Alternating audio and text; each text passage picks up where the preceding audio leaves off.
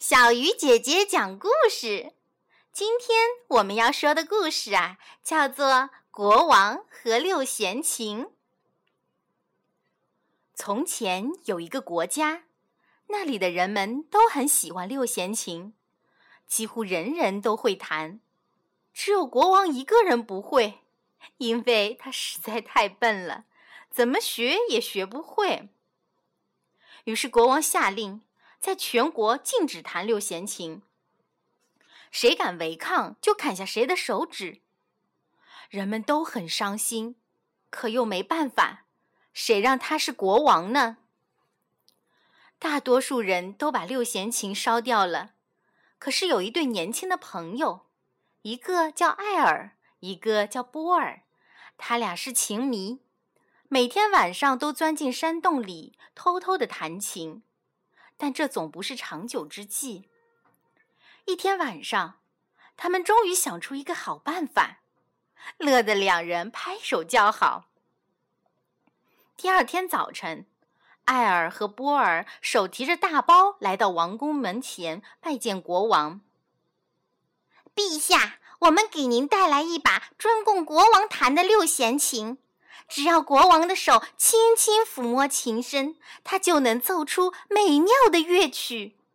两个年轻人说：“这绝对不可能！如果你们说的是实话，我将重赏你们。”艾尔解开大包，取出六弦琴，让国王试试。果然，当国王的手指在琴身上轻轻的滑动时，立刻响起了动听的乐曲。国王非常高兴，立即解除了全国不准弹六弦琴的禁令，并且还要举行一场音乐比赛。音乐比赛是在第二天上午举行的。当人们听到国王演奏的乐曲时，都惊呆了。比赛结束了，所有的人都一致认为国王的琴技最高，最后国王获得了冠军。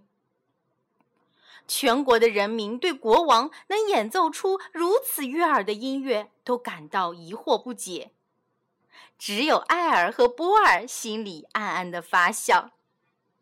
原来他俩是技巧很高的电器专家，他们事先做了一个像火柴盒一样大的机器，把它藏在六弦琴里面。